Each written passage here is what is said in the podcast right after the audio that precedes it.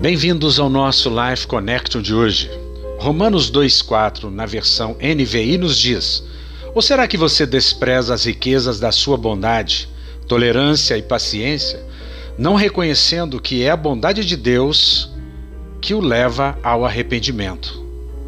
Muitas pessoas acreditam que é pelo medo, pela culpa, pela condenação, pela, pela o apontar o dedo que as pessoas terão prazer em vir a Deus, aceitarão a vontade de Deus na sua vida e mudarão de mente, mudarão, experimentarão arrependimento. Mas isso não é verdade. O texto nos diz que é a bondade de Deus, é a tolerância e a paciência dele revelados através do amor, da bondade que nos leva ao arrependimento. Na versão amplificada, esse mesmo versículo nos diz: Ou você é tão cego a ponto de imaginar e desconsiderar e desprezar e subestimar a riqueza de sua bondade e tolerância e longânime paciência?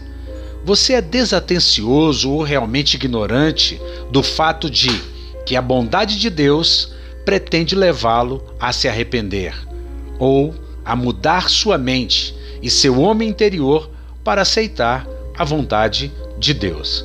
Não há dúvidas que é a bondade de Deus que te leva ao arrependimento, à metanoia, à mudança de vida.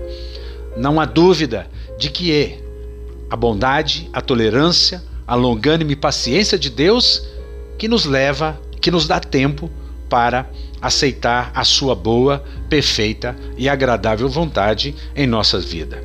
Deus está chamando pessoas não pelo medo, pela culpa, pela condenação. Não, Deus está chamando pelo seu infinito amor.